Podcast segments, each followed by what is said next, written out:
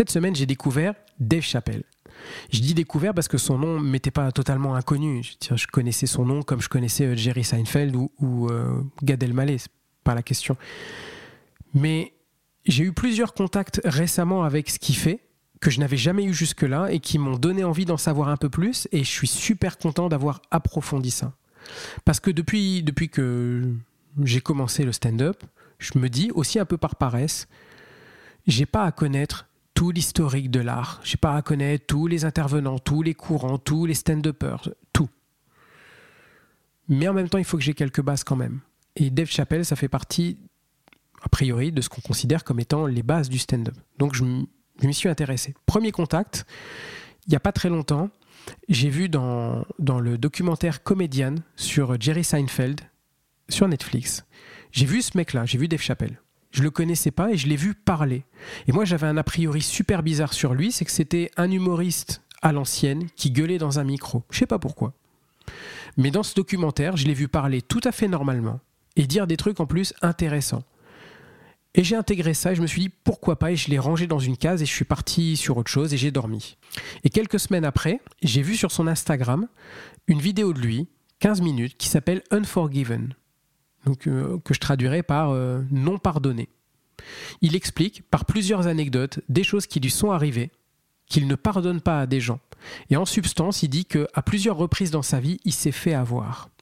Y compris en tant qu'artiste de stand-up, il s'est fait avoir. Et pas seulement par des gens qui avaient des intérêts contraires aux siens, il s'est fait avoir aussi par des gens dont il pensait qu'ils étaient de son côté. Et sans jamais dire faites ci, faites ça euh, comme un gourou, il explique que ces situations-là, en tant que comédien, on peut les rencontrer. Faut le savoir. Et moi, en tant que comédien débutant, je me suis dit, ok, je comprends que ces situations-là, elles pourraient m'arriver aussi. À un moment donné dans mon art, je vais devenir suffisamment fort, peut-être, pour que ce ne soit plus simplement un art, mais que ce soit un business, qui ait de l'argent impliqué là-dedans. Et à partir du moment où ça va devenir un business, à partir du moment où il va y avoir de l'argent, mes intérêts ne seront pas forcément les intérêts des autres y compris les intérêts des gens qui m'entourent. Les comédiens avec lesquels je bosse, les producteurs, les salles, voilà. Ce que je garde du message de Dave Chappelle, c'est de dire en substance, à la base, le stand-up, c'est toi et tes couilles tout seul sur scène. Donc veille le plus tôt possible à ce que tes intérêts soient respectés. Et je suis vastement sensible à ça.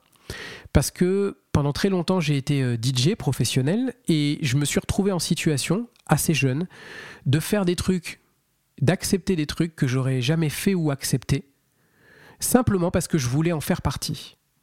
Je me suis fait avoir aussi, parfois sur ma paye, parfois sur des, soirées qui ne se sont pas bien passées, parce que je voulais absolument en faire partie. Et ce que je retiens du message de Dave Chappelle, c'est sois conscient que en tant que débutant, tu vas vouloir y arriver. Mais à un moment donné, dans ce métier, des gens expérimentés vont te baiser, ou en tout cas ils vont essayer. Sache que ça peut arriver, sois prêt à le refuser. Et j'ai trouvé ça vachement inspirant.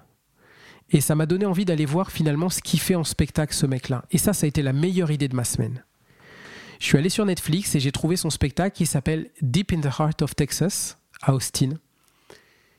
Et je l'ai vu faire des blagues. Je l'ai vu pas seulement euh, monter sur scène et raconter des blagues. J'ai été surtout attentif au choix des mots et à la rythmique. Moi qui suis très sensible à la musique et au rythme, j'ai vu non seulement les mots qu'il choisit, les tournures de phrases qu'il écrit, mais surtout comment il lâche les mots, littéralement. Il les lâche.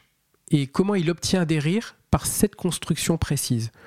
C'est le truc le plus intéressant que j'ai vu, au moins ce mois-ci. Et je m'étais fait la même remarque quand j'avais vu le live au Madison Square Garden d'Aziz Ansari. Je m'étais dit, c'est d'une précision, et pourtant ça paraît un peu brouillon, et des fois Aziz Ansari gueule, comme quoi je suis pas toujours cohérent avec moi-même. Mais j'ai trouvé que c'était tellement précis que c'était exemplaire pour moi. Et j'aurais eu tellement tort de rester dans ma paresse et de me dire, eh, j'ai pas besoin de tout connaître, j'ai pas besoin de tout voir, je me suffis à moi-même. Ben c'est faux dans mon cas. J'ai besoin de voir des artistes nombreux, qui me plaisent ou qui me plaisent pas, parce que ça va nourrir mon éthique de travail. Et c'est ça que m'a appris Dave Chappelle cette semaine, l'éthique de travail aussi. Il construit ça chez moi. Et il m'apprend aussi le côté technique. Je vois des choses où je me dis, waouh, si un jour j'arrivais à faire ça, et en fait, ce qui me sépare de ça et de ce que je suis aujourd'hui, c'est que le travail. Rien ne m'empêche d'avoir le niveau de Dave Chappelle ou de n'importe quel autre très bon humoriste. C'est juste qu'il va falloir que je travaille. Et chaque jour où j'avance dans, le stand-up, chaque jour je me rends compte un peu plus du travail que ça représente. Et tous les jours, je me dis, est-ce que je travaille suffisamment pour arriver à ce niveau?